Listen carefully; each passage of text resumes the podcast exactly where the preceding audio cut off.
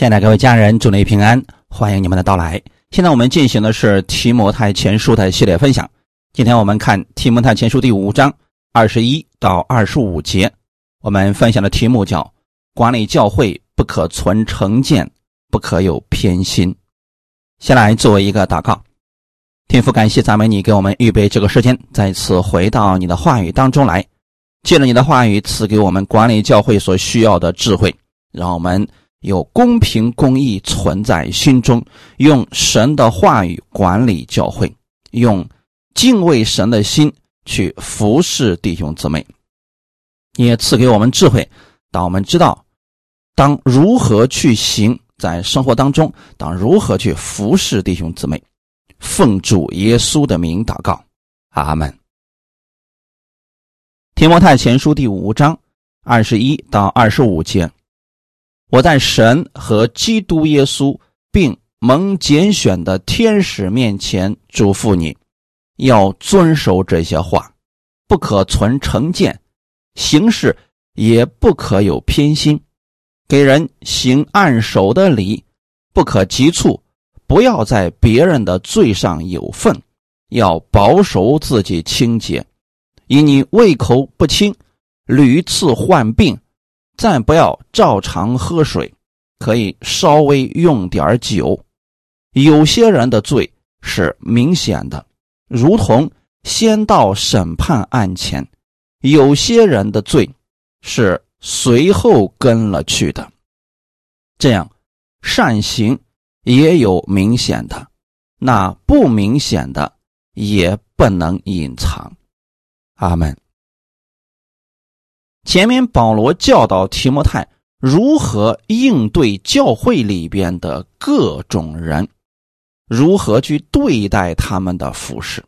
接着，保罗就提醒提摩太要格外小心自己，因为一个有权责备别人的人，更应该谨慎自己。二十一节，我在神和基督耶稣并蒙拣选的天使面前嘱咐你。保罗使用了非常严谨的劝告，希望引起提摩太的注意。保罗在此特别提到，在神和基督耶稣并蒙拣选的天使面前，用这样慎重的话语来吩咐提摩太，是指这不是保罗自己的观点，乃是从神而来的教训，也是。基督耶稣的服侍原则，这蒙拣选的天使是什么很难断定。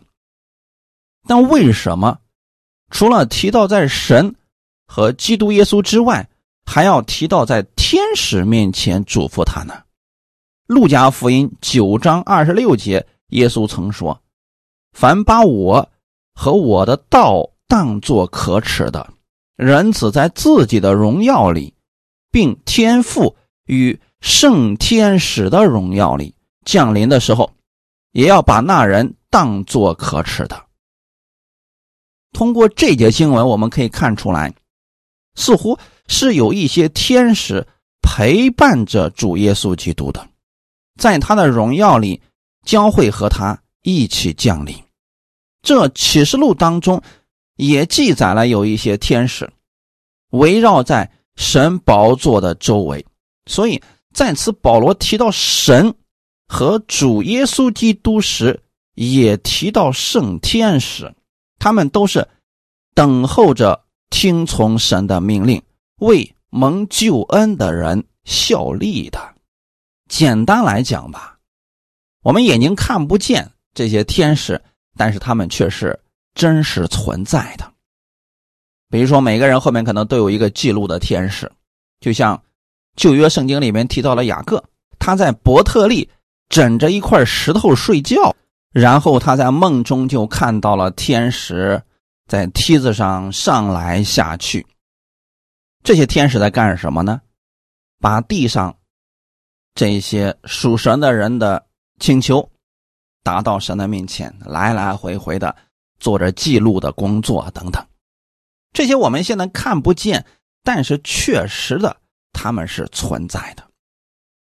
提摩太虽然是一个人留在以弗所管理教会，他应付的事情会有很多，比如教会里的管理，还有外面那些传异教的人，在执行真理的教训时，难免会有个人情感在其中，比如和自己关系比较好的人犯了错，可能我们的处理方式会不太一样；而对于自己不太喜欢的人，常在教会里边闹是非的人，可能是另外一种处理方式等等。虽然有些事只是存在于自己的心里，但神是知道这一切的，也包括跟随的天使。因此，服侍人员做事情的时候，虽然有时候人看不见，但是天使是知道的。既然我们是服侍神，就要按神的公平和公义来，不能对弟兄姊妹。存着诡诈的心呢，因为毕竟有一些人服侍教会，他是用这个世界上的勾心斗角，甚至为了抬高自己，不惜损坏其他人的名誉，打压别人。比如说，常常强调自己才是最正确的，其他人都是错误的。其实这就是诡诈的心呐。这些事情可能他会掩饰的很好，但是神是知道的。这些记录的天使也是知道的呀。在此，保罗提醒提摩太要遵守这些话，不可存成见，行事也不可有偏心，要遵守这些话。这些话指的是什么呢？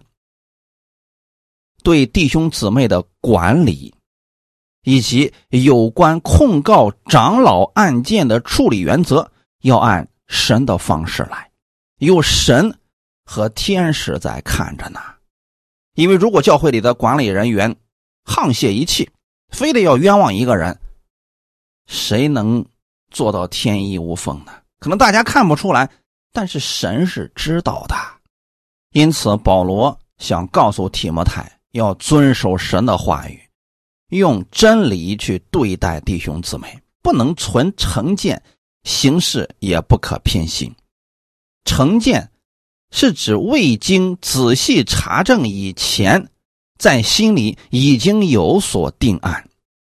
大多数人的成见是过去所留下的印象，不管是自己经历过的，还是听别人说的，很多人很容易作为相信的前提。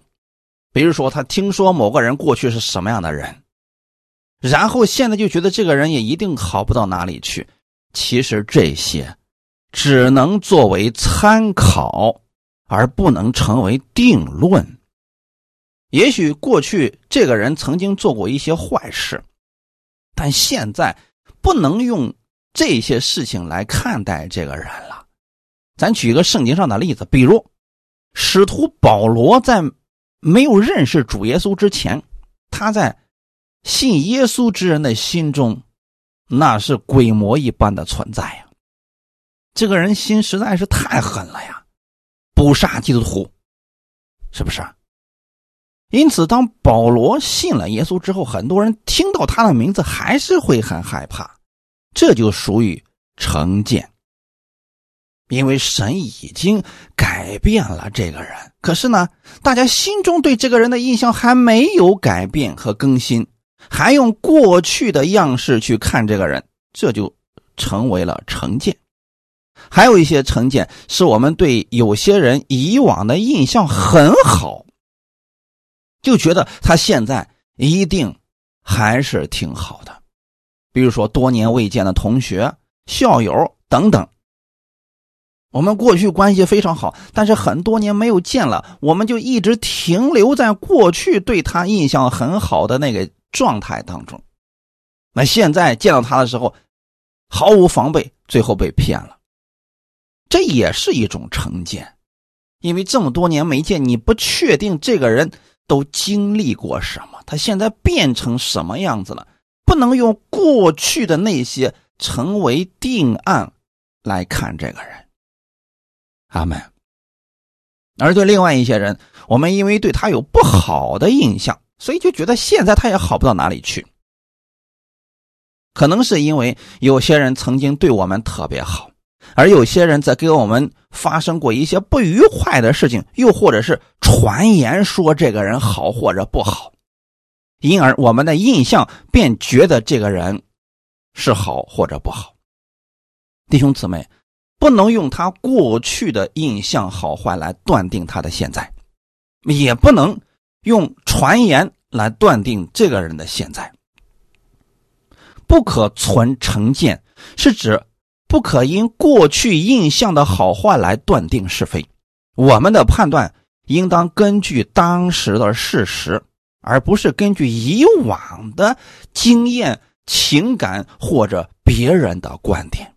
因为成见很容易使我们不公正的判断别人，很容易造成误判，从而上了魔鬼的当。魔鬼最喜欢做的事情是什么呢？拆散教会，让弟兄与弟兄之间不和睦啊！如果我们轻易的就拿过去来论断现在这个人，往往会被魔鬼所利用啊！因为人每一天都在更新和改变，这个人或许早已经被神改变了呢。所以，不可存成见。与下面所说的形式不可偏心是有连带关系的。偏心就是指按照外貌或者自己喜好待人，对人有所偏袒。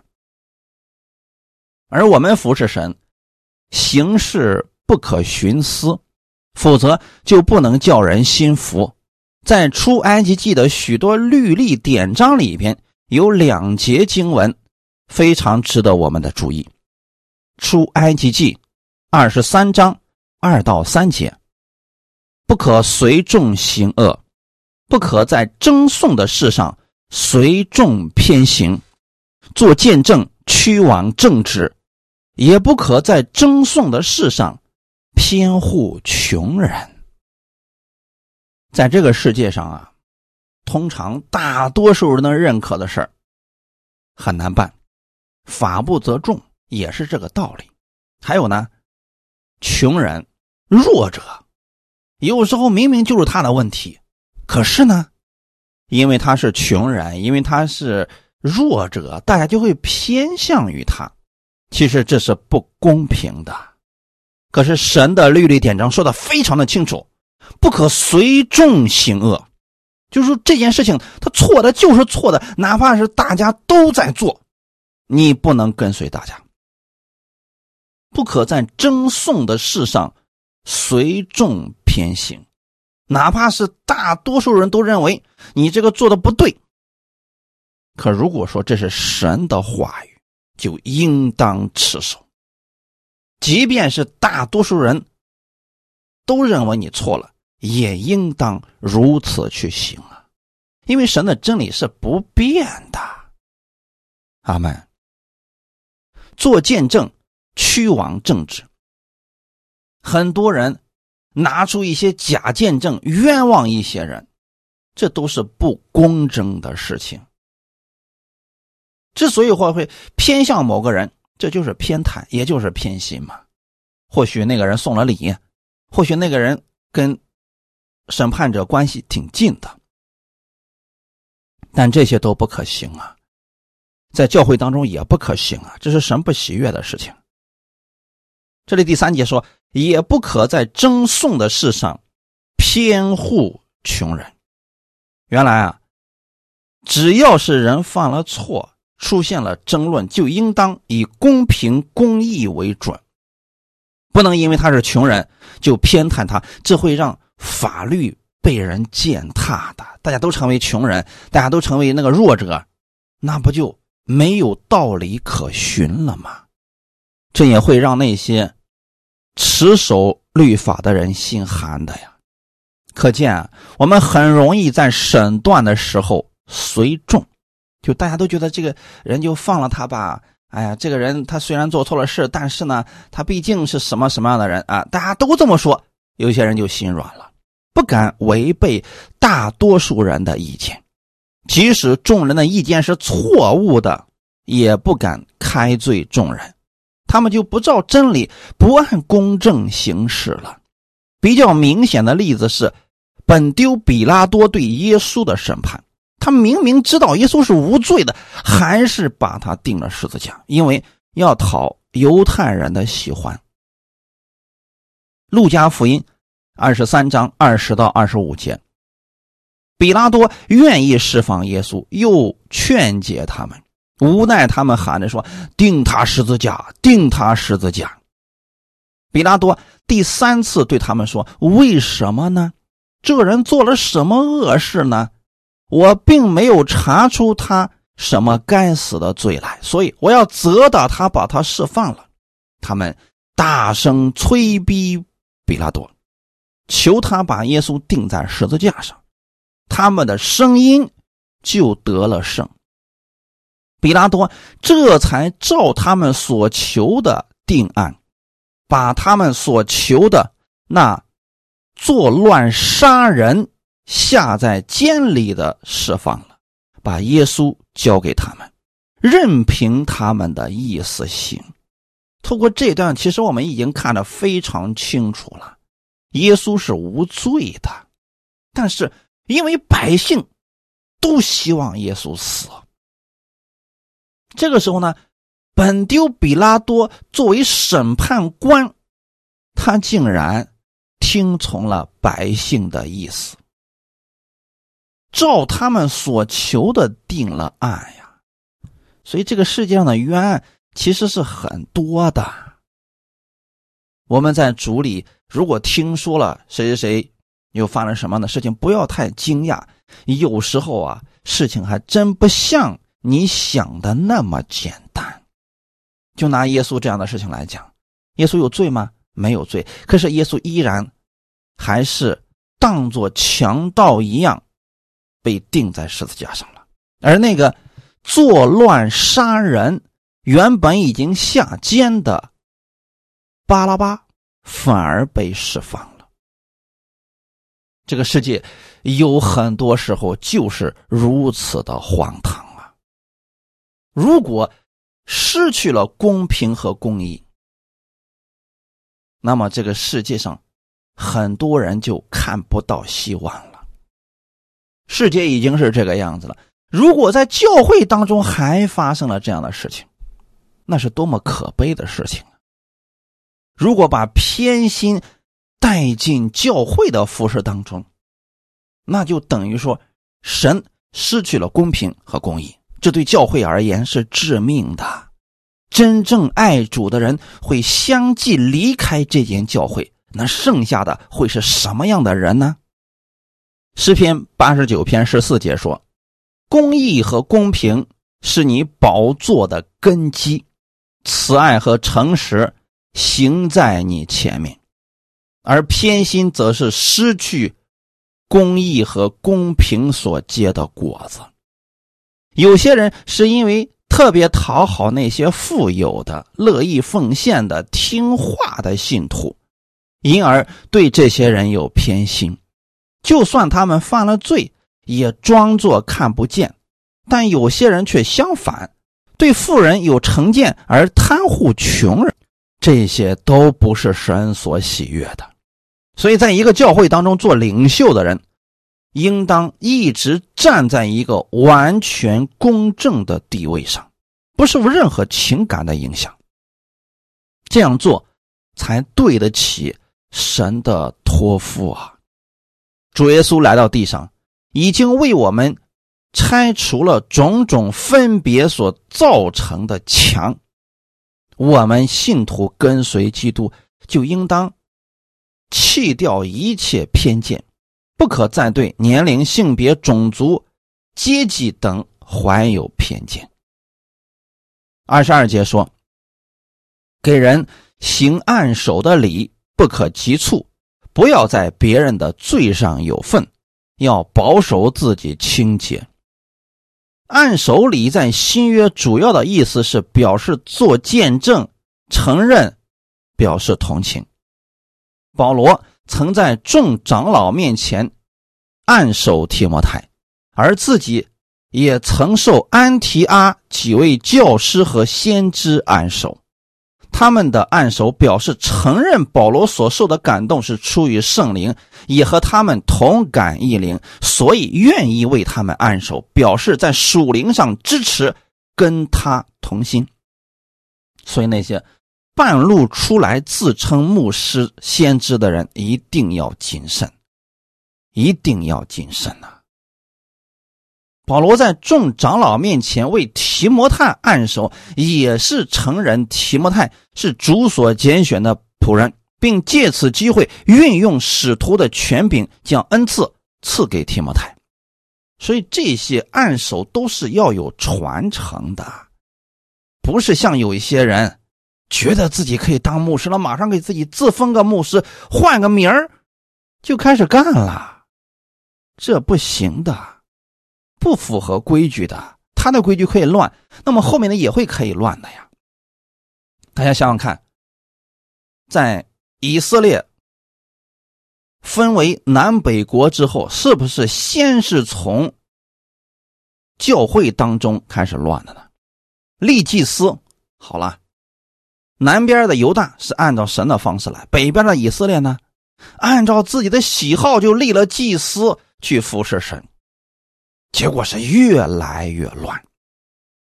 北边出来一个王就是恶的，因为他们所有的一切都是出于私心，都不是按照神的方式来的。我们在这个地方一定要警惕，不要一听别人是牧师就相信他，要看他是不是有传承的。阿门。要看他的生命是不是符合圣经的。不能因为他是先知就相信他，让他给你祷告。很多人有这个问题所在啊！一听别人是先知，人家讲几个见证，讲几个例子，他马上就行了，来给我也祷告一下吧。一不小心，如果他是假先知呢，你不是就受亏损了吗？所以在此，保罗吩咐提摩太，给人行按手的礼不可急促，因为上面刚刚提到设立长老的问题。所以在这里行按手的礼，应该是与按立长老执事有关的。换句话来讲，提摩太不可以随随便便的按立服侍人员。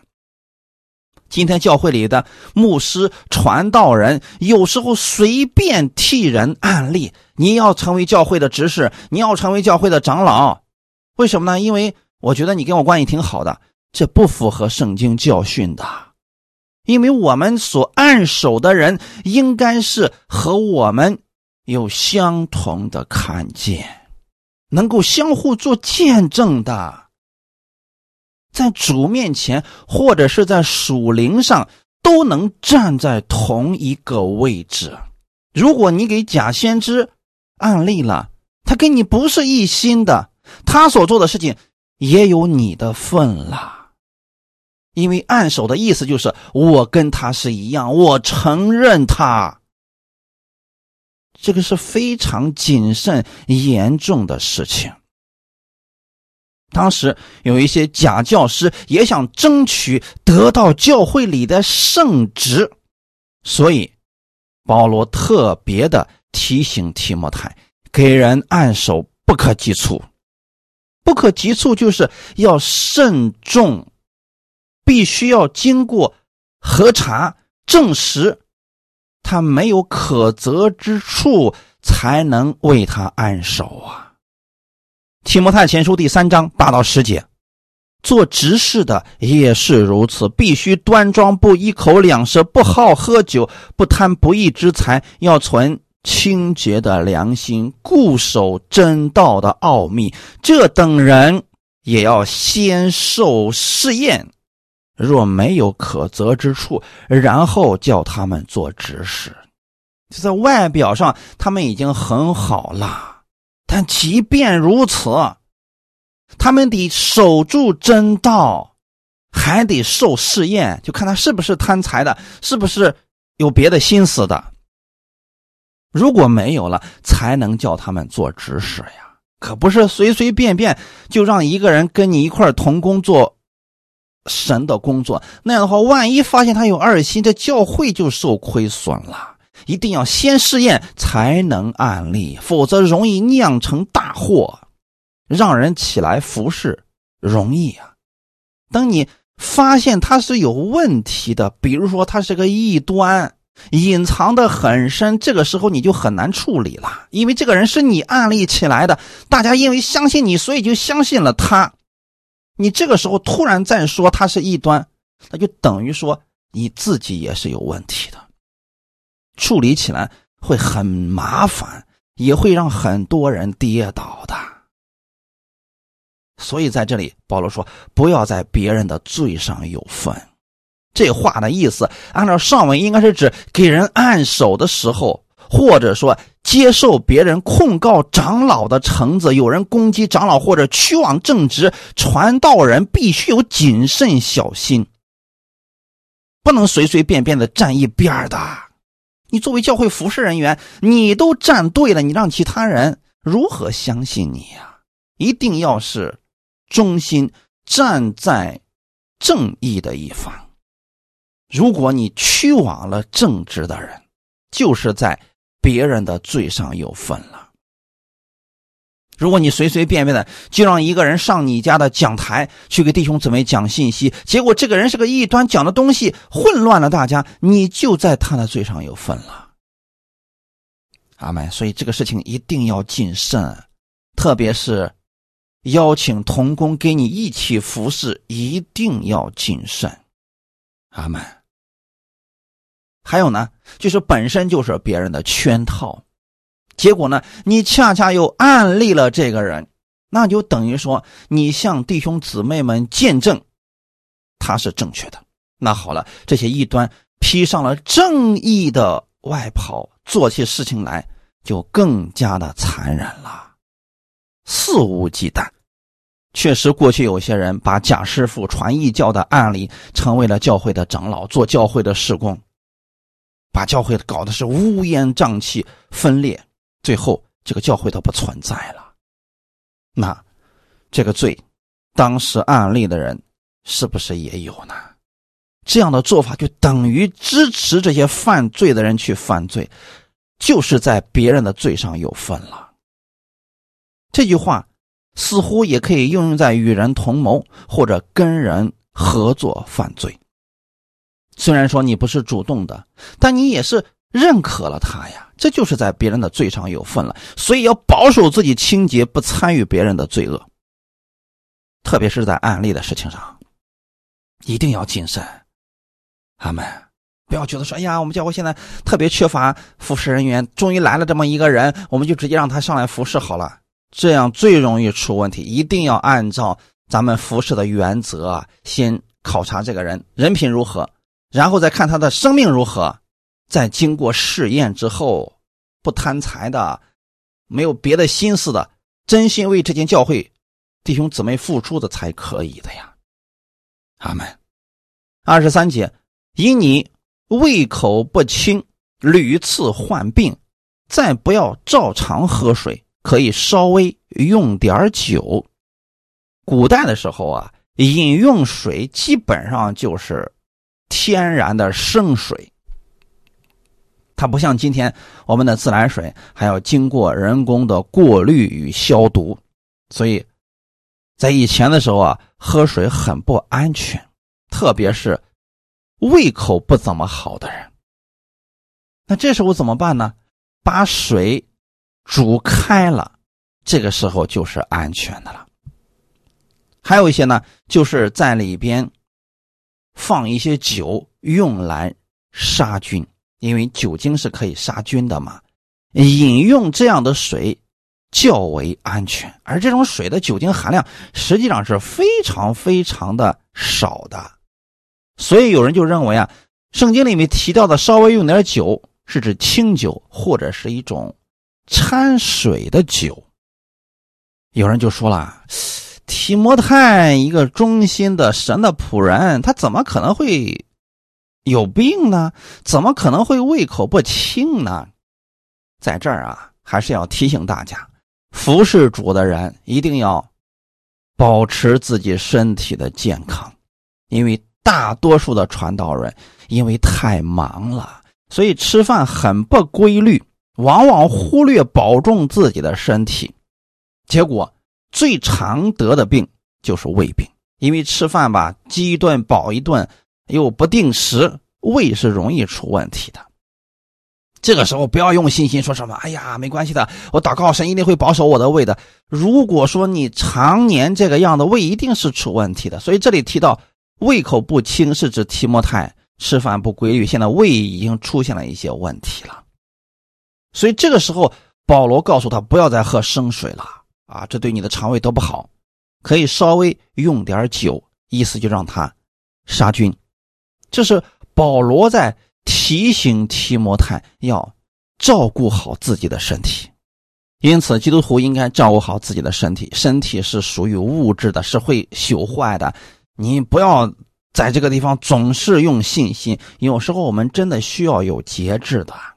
许多信徒的身体坏了，就是因为自己没照顾好自己，并非神没有赐福呀。有很多人也是忙起来就顾不得吃饭了，也是。吃饭没有点儿吃，这个吃起来吃很多，不吃的时候又饿着，这样的话胃肯定是受不了的。所以保罗提醒提摩太要照顾好身体，这就给我们看到，一个健康的人，他是应该有节制的。你绝对不能说我凭着信心神会照顾的，而自己想怎么样来就怎么样来，这是不行的。如果随便对待自己的身体，吃喝睡眠不按规律，不看顾身体，那出现问题的时候，你就更应当谨慎对待了。阿门。神并没有说过啊，你随便我都会照顾好你的身体的。有很多信徒就是因为不注意，所以身体出现了毛病啊。那要调整的是我们的生活习惯。你比如说，有些小孩子。眼睛近视了，那这个时候呢，很多家人说啊，给我们家孩子祷告吧，呃，让他的眼睛能够恢复。可是呢，他的这个看书写字的习惯一直都不改，所以他的祷告迟迟得不到应验，他们就会灰心了，说哦，为什么神不看过我们家的孩子，不给我们家孩子医治呢？重点是什么？你要调整这种姿势呀。身体的其他的毛病也是一样的，神给我们智慧，就是要让我们照顾好我们的身体啊。可不是我们随意的对待我们的身体，我们还希望它是健康的。照顾这一块是我们需要做到的事情。所以，透过这些经文，我们可以看出来，保罗希望提摩太照顾好自己的身体。也有人以本节经文就说明基督徒是可以随意喝酒的。保罗许可提摩太用一点酒，是要解决他胃口不清的问题。圣经上说的是不可醉酒，但是可从来没有说过不可以喝酒。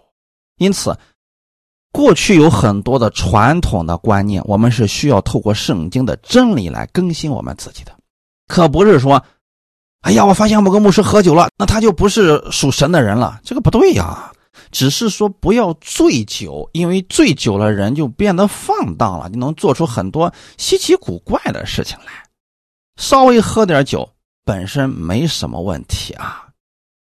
保罗劝提摩太可以稍微用点酒，这里不能说明提摩太平常就不喝酒，也不能说保罗要劝提摩太喝酒，而是保罗把酒当作治疗的方法，因为所有神所造的物都有它的用处。如果我们用的得当，这对我们是有益处的；如果用的不得当，它就会对我们造成一些伤害。提摩太前书五章二十四到二十五节，有些人的罪是明显的，如同先到审判案前；有些人的罪。是随后跟了去的，这样善行也有明显的，那不明显的也不能隐藏。阿门。保罗劝勉提摩太谨慎他自己的身体，以后再一次回到了前面的论题当中。告诉提摩太，管理教会的时候不可存成见，不可有偏心的事。在这里说明，罪有两种，有的罪呢是显明的，但有的罪呢是隐藏的。所谓显明的，就是我们一眼就能看出来的；所谓隐藏的，是后来经过一段时间之后，我们才明白的。其实啊，所有的这些事情，在神面前没有一样是可以隐藏的，因为万物在神面前都是赤露敞开的。有些罪是很明显的，我们一眼就能看出来。人定他的罪就非常的自然，教会的长老或者传道人也很自然的对于这样的人加以劝告。但是我们不能说有些人他现在没有表现出来，他就一定是完美的人，也不确定，因为有些人的罪啊是随后跟了去的，他是隐藏的比较好，因此啊，在。断定是非的时候，不能只看表面，你还得深入的去了解这个事情的前因后果。阿门。我给大家举一个实际的例子，《路加福音》十五章里边有浪子的故事。那这个比喻当中呢，小儿子的罪是明显的，大逆不道啊。对着自己的父亲要家产，那就是希望他父亲早点死，因为在过去的以色列中啊，只有父亲死的时候才能给他们分家产。小儿子现在很明显做的事情很过分，他的罪已经显明出来了。好，所以后来的时候，这小儿子带着自己的家产就远远的离开了他的父亲。后面就提到他各种。放荡资财的事情都干出来了。他透过这些事情，我们一看，呀，小儿子可真是败坏呀！我们觉得小儿子他这是活该呀！你做了这么多放荡不羁的事情，可有一个人，大儿子，他就没有罪吗？他的罪是隐藏的。在什么时候显露出来的呢？在小儿子败光了一切家产又回来以后，他的父亲非但没有怪罪他，还给他摆上了丰盛的筵席。家里边吃喝跳舞的声音进入到了大儿子的心里边，那一刻。他内心真实的样子一下子全都显明出来了。他同时指责了他的父亲：“我跟随你这么多年，服侍你这么多年，你从来就没有给过我一只山羊羔，让我和我的朋友一起欢乐。但是这个人，他和娼妓吞尽了你的一切家产。你想，他是心里边。”多么恨他的弟弟，多么的厌恶他的父亲呢？这个罪只是后来的时候才显明出来的呀。可是没有他弟弟小儿子的这个事件之前，在众人的眼中，他是一个听话的大儿子，是一个孝顺的大儿子。谁又能知道他内心是如此的黑暗呢？所以，弟兄姊妹，我们在审断事情的时候，不能只看表面呀。小儿子的罪是明显的，但大儿子的罪似乎更严重啊。阿门。所以，这就是保罗想提醒提摩太：你在断定是非的时候，不能只听他们怎么说。还要仔细的去观察、去考究，你才能对事情做出准确的判断。至于那些明显就犯罪的人，他们是先到审判案前，那有些人呢，是你了解了他的内心状况之后，你才知道他的罪竟然是如此的大。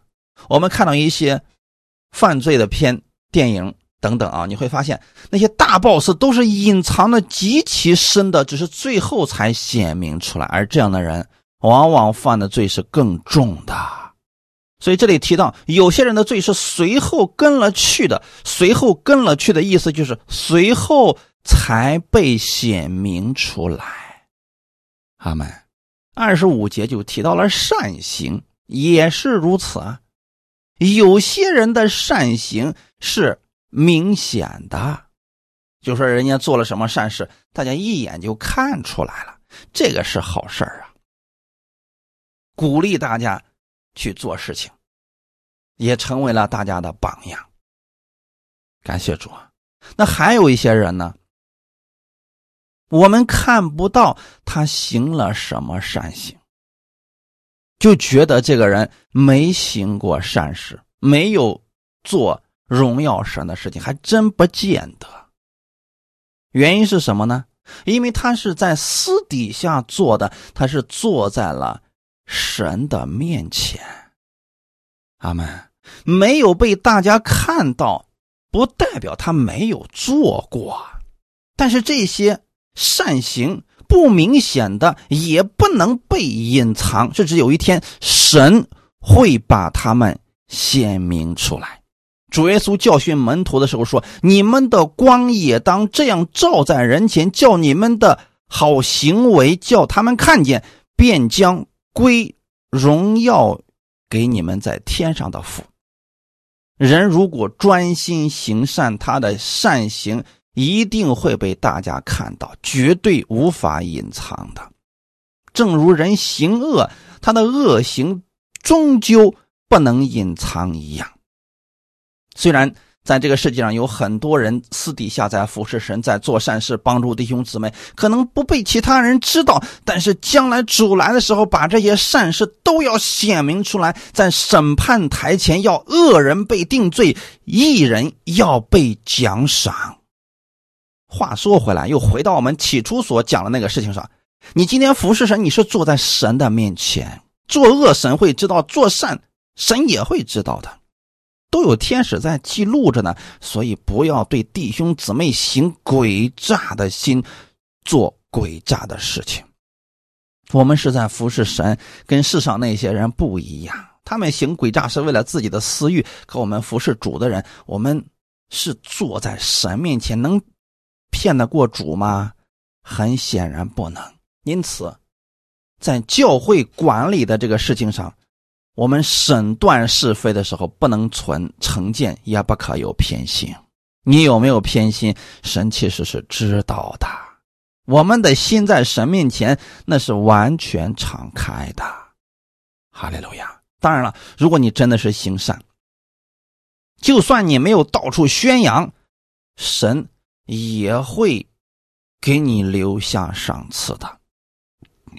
这跟世人就不一样，世人是做一点善事，生怕别人不知道。可我们不一样，我们做的所有的善事，神都是知道的，神不会忘记你们的善行。所以，亲爱的家人们，服侍主，咱们就忠心去服侍，不在乎人有没有看见，你就是私底下默默的做，我们的神看见了，一定会给你赏赐的。哈利路亚，主一定要赏赐那些忠心爱他的人，不会让这些行善的人无功而返的。感谢主，所以说在服侍主的这个道路上，我们要对主有忠心，做善事不可灰心。就算没有人看见，你要知道神与你同在，圣灵与你同在，还有天使与你同在呢。感谢主，愿今天的分享给你们带来一些帮助。我们一起来祷告，天父，感谢赞美你，谢谢你把这样的话语赐给我们，让我们知道我们今天是在服侍主。我们虽然坐在人的面前，有时候其他人看不见，但神你是知道的，你知道我们的心如何，我们所有的善行，你都不会忘记。你对我们是绝对的公平和公正的，哈利路亚！主，你也赐给我们智慧，让我们在服侍教会的时候存着公义的心、公平的心。